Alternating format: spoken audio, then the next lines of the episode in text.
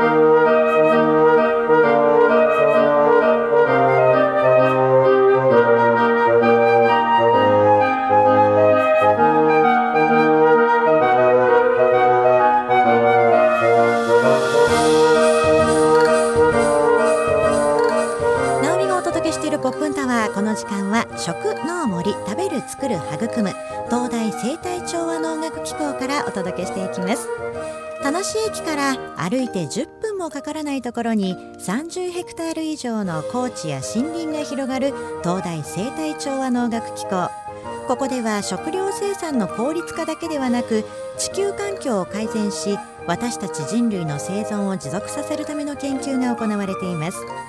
毎月第2火曜日のこの時間は先端研究教育の施設でかつ一般放もされているこの機構について現場の先生方や職員の皆さんが登場してお話をしてくださいます。12回目の今回はゲストに石川雄生技術職員をお招きしています。石川さんよろしくお願いいたします。はい、よろしくお願いします。はい。まずは石川さん簡単に自己紹介をお願いできますか？はい、えー生態調和農学機構の石川と申します。えー生態調和農学機構では、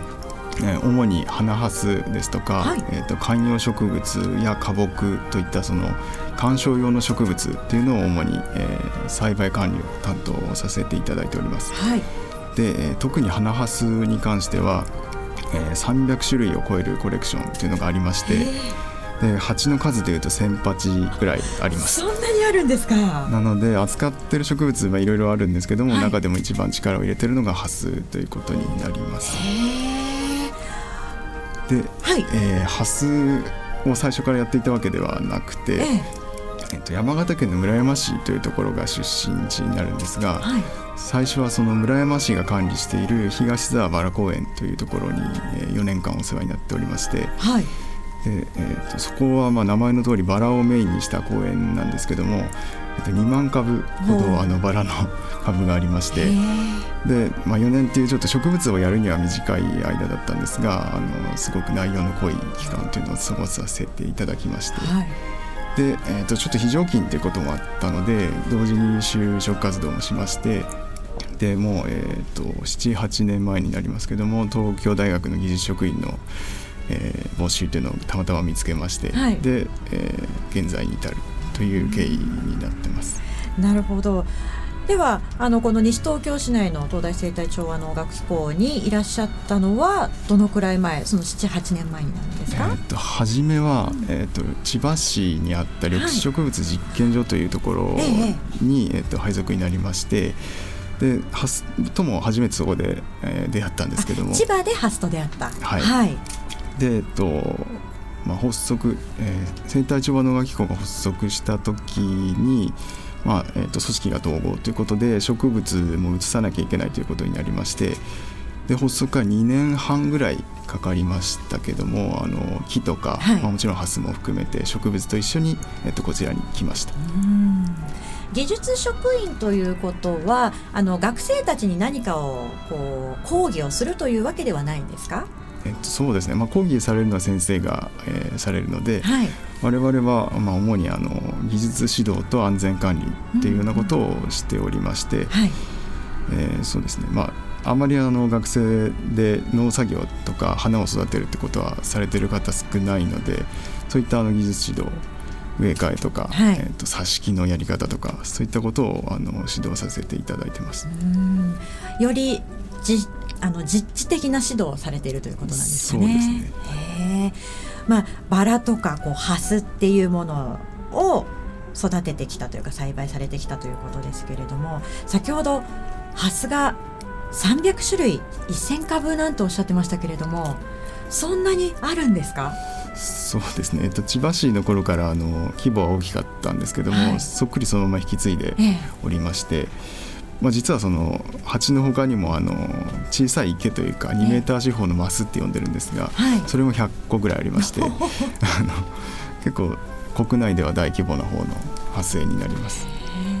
それこそ千葉からこの西東京市に全て移動させるというの大変だったんじゃないですか？そうですね、まあ、ハスに関しては丸2年かかりました。はどのあたりがこう移動させるのは大変でしたか？とそうですね。春にあの、まあ、レンコンができるんですけども、はい。その苗で移動させるので重量としてはまあそんなに大したことないんですがとレンコンの状態になると花は当然見れないので、ええ。その間違わずに移動できているのかどうかっていうのは育ててみないとわからないのでその種類。そうですね。あでコレクションあの名前が分からなくなってしまうと、まあはい。価値が半減してしまうので、はい。それを確認するのにまた1年ぐらいかかりましてで、まあ、一部はまだそれも続いているという状態です。そうなんですか。へえ。見ただけで分かるものとちょっと分かりづらいものがあるということなんですか？そうですね。花の特徴がはっきり出てるものに関してはもう1個でも咲けば分かるんですけども、はい。ちょっと似ていて微妙な差が確かないとか、はい。あとは1年間ずっと育てても咲かなかったりするのであそういうものに関してはどんどん遅れていくっていう形ですね。1年育てても咲かない年もあるはいあります。その辺やはり難しさを感じます。うん、そうですね、まあ、難しいというよりはまあ興味なんですけども、はい。同じ栽培の仕方をしていても同じ結果にはならないその品種ごとにやっぱり咲きやすいの咲きづらいのっていうのがありますのでその差が何なのかっていうのは興味があります。う。ーん。私も先週ですねちょうど生態調和能楽機構の蓮見本園あの20分ぐらいしかいられなかったんですけれども行ってきましてあの係の方とかボランティアの皆さんがね一生懸命来園されている方にこう教えてあげたりとか写真撮ってあげたりとかしてましたよね。そうですね。石川さんもそういうことはやられるんですか？とはいあのそうですね。時間があればあの毎朝、えーとまあ、月曜以外ですけども、はい。あの現場の方におります。もともと石川さんはその植物というものに興味があって大学で学ばれたんですか、はい、まあ、植物自体はもう子供の頃から好きだったんですが、ええ。まあちょっと高校入ってで仕事を何にしようかって言った時に、まあ、できればその好きなことであの仕事をしたいと思いまして、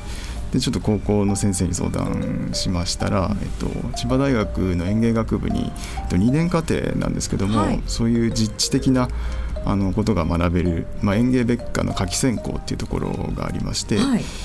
で、まあ、ちょっとそこを紹介いただいたので、えーまあ、入学してで主にその時は草花とかあのそうですね。切り花の生産とか、はい。あとは鉢物、はい。パンジーとか小さい鉢植えとかの生産っていうのを学んだんですけども、えー、とペチュニアとカリブラコアっていうなんていうんですかね。ちょっと遠い親戚関係にあるようなその普通に花粉をつけると種はできないんですけども、まあ、受精しなくはないっていう、はい。ちょっとそういう微妙な関係にある2種類の植物がありましてそれで雑種が作れないかっていうようなことをあの調べたりもしてました。へえということはあの育てたりとかするだけじゃなくてそういう育種品種改正みそういうものにも携わっていらっしゃる。そうですね。ハス今はハスなのであの先輩から引き継いでですね、あの新しい品種を作るっていうのもやっています。へえできますか？うんすでにまあ一品種登録はできてるんですけども、あなんか先月いらっしゃった樋口先生もおっしゃってましたけれども、えっ、と緑地美人。はいすごく綺麗なはずですよね。そうですねちょっとピンク色の、はい。で、まあ、今期も実はあの出願している品種がありまして審査中なので、まあ、結果はまだわからないんですけども、はい。あの今のところ2品種あの、まあ、できてるものがあります。それ審査はどういった部分を審査されるものなんですか？同じものがないかどうかってことですか？あ主にはそういうことですね。であの農水省の方が、えっとまあ、すでにある品種で似ているものを、まあ、指定してくるんですけども、はい。それと比べて、まあ、一個一個調査項目が花だけでも、まあ、20項目ぐらいあるんですが、まあ、細かく見ていって、はい。で実際に本当に違ってるかっていうのを現場で確認して、まあ、認定されれば新品種になるっていう。今年はその新品種は見られるんですか？まだ認定はされていないもの。あそうですね。もう名前は付けてありまして、はいえっと、月の微笑みというんですが月の微笑み、また素敵な名前で。薄いあの黄色い花が咲くので、はいまあ、ちょっと月の色に似ているということでそういう名前なんですけどももうあの、えー、と公開している発線の方にも植えてありますので、はい。あのまあ、現場に来ていただければ見ることができます。そうなんですね。私それ今度見に行きたいと思います。あぜひはい。さあここでですね石川さんからリクエストナンバーいただいておりますので1曲皆さんにもお聴きいただいて後半またお話を伺っていきたいと思います今日はどんな曲をお持ちいただきましたか？えっと桑田佳祐さんの「銀河の星屑」という曲をあのリクエストさせていただきました。はい。これは何か思い入れがあるんですか？えっと今日ハスの専門ってことで、はい、あの読みいただいたのでハスに関する曲っていうのをちょっと探したんですけども、まあ、いくつか見つけたんですが、はい、まあ、今の、まあ、夏ってこともありまして時期的にも合ってるかなと思って選びました。それではお聴きいただきましょう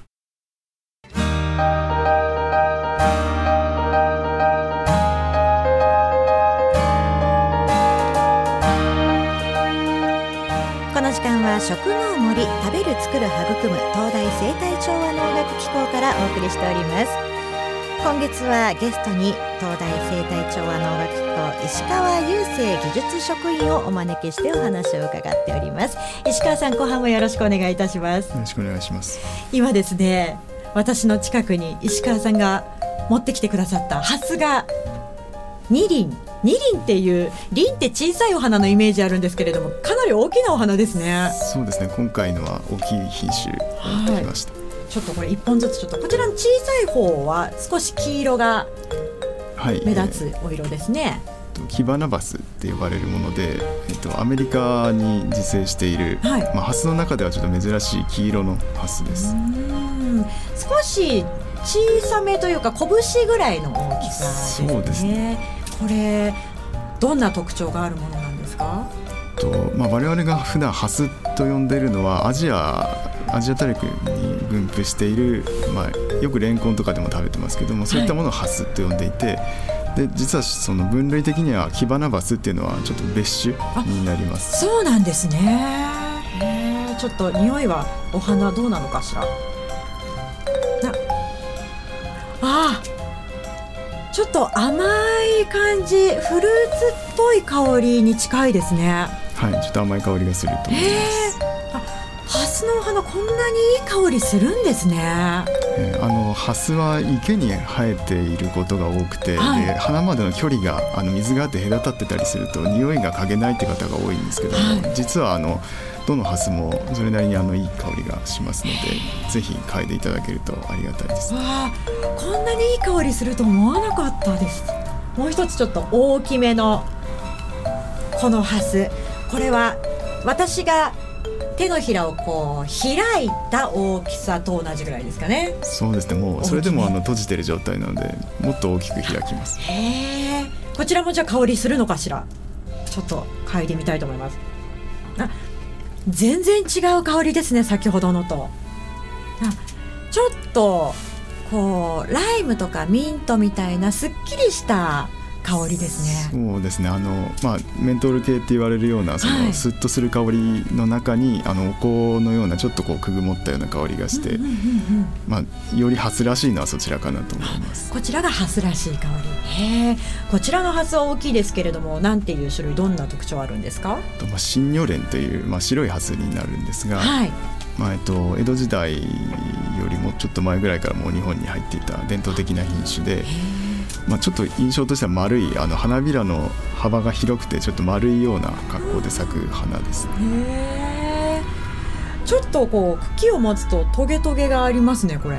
あハスは、まあ、基本的にはトゲはあの大あの多い少ないあるんですが、はい、基本的にみんなトゲがあります。先ほどのはあまり感じなかったんですが。あでもちょっとあるんですね結構痛いボコボコ。そうですね。あの本当にトゲが粗い品種まあ食光蓮とかそういう粗い品種もあるんですがそういったものは本当おろし金のようにあの素手で触ると怪我をするぐらいあのトゲがあります。ちょっとその辺注意しなきゃいけないんですね。そうですね。まあトゲがあるっていうのもあんまり知られてないかと思います。ね。その他にあのリスナーの皆さんがあまり知られていないハスの特徴なんていうのはありますか？あえっとですね。まあ、今香りのお話ありましたけども、えっと、花でいうと、えー、中心の部分が少しあったかいっていうあの発熱作用を持った花で。え。っとまあ、外気温が今高いのでちょっと分かりづらいんですけどもこういったあの部屋の中ですとかあと曇ってる日にあの花に手を入れていただくとあの30から35度ぐらいを保つっていうことが発はできるのでちょっと暖かく感じます。ぬるま湯ぐらいの。そうですね。え今もじゃあ感じることできるのかな、まあ、おそらくちょっと切ってしまったのでどれぐらいかわかんないんですが。ちょっと今こう開いていたものが少し閉じ気味のねお花になってますけれどもちょっと真ん中失礼させていただきます。あ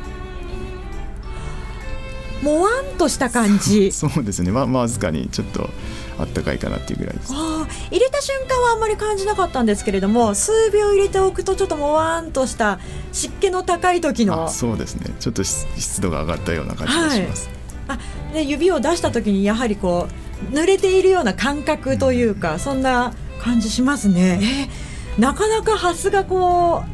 暖かさを持っているっていうのは知ってる方少ないですよね。だと思います。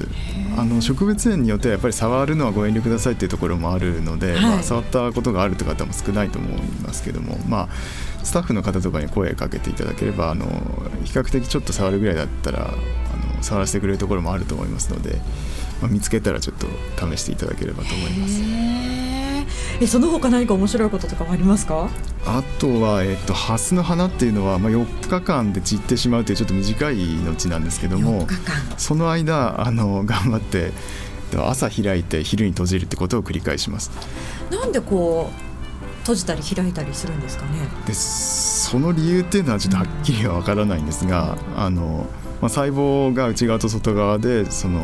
まあ、大きくなるタイミングがずれることによってちょっとこう動くんですが、はい、それに使われてるエネルギー分の何か働きがそこにあるのかっていうのはちょっと詳しくは分からないです。じゃあその辺は先月のお越しいただいた樋口先生なんかがもしかしたら解明してくれるかもしれないですね。へ えハスというのは今お持ちいただいたのはこう白っぽいものとあとは黄色がかっているものでしたけれども私のイメージだとちょっとピンクっぽいものも結構あるんですけれどもそういったピンクのお花ハスのお花も東大生態調和能楽機構にはたくさんあるんですか？はいもう赤にもあの濃い薄いありますけども、まあ、比較的赤の方が多いかと思います、ね。とはあの先端だけ赤いですとか先端だけ赤い、はい、あとはあのまだら状にその部分的に赤いとか、ちょっとそういう変わった模様のあるようなハスもあります。今東大生態調和能楽校のハス見本園見頃と言っていいぐらいですか？そうですね。あの開花して早めに作品種と後の方で作品種がどんどん入れ替わってきますので、はい、まあ1回来て全種類っていうのはなかなか見れないんですが、まあ、比較的もうあの見頃と言っていいと思います、うん、私も先週行った際にあのボランティアの方なのかな？が1週間に1回はおいでって。あそうですね。あの作品種が変わるからって言っておっしゃってましたね。石川さん行ったらこのハスはぜひ見てほしいというものありますか？そうですね、まあ、先ほど言ったあの新品種もそうなんですが、はい、まあ、ハスの形、まあ、ハスの花が好きな方はですね、えっと、食光蓮。さっきちょっとトゲが多いってご紹介したはずなんですが、はい、これはあの、えっとまあ、本当にハスらしい形をしていて、で色も濃い赤い花なんですけども、はい、あのえー仏様がよく乗ってる蓮台って呼ばれるあの土台、はい、あのモデルになったと言われてるような、あのまあ、ザ・ハスっていう形の形なので、はい、まあ、ハス好きな方は、えーとまあ、あれを見ていただければと思います。今あの蓮見本園で私が伺った際にねいただいたパンフレットのようなものを手元に置いてあるんですけれどもハスの名前って本当に漢字のものが多いんですね。漢字で3文字4文字とか。そうですね。やはりあの、中国からあの日本にあの江戸時代仏教とかと一緒に来たっていう経緯もありますけども、まあ、漢字の文化圏ということで、えー、と漢字の品種ってのは多いです。ねすごく素敵な名前のものもたくさんありますよ。あのね日本の在来品種で書かれているのが、まあ、オーガハスね、古代品種っていうふうに先月教わりましたけれどもあとは一点司会とか妙蓮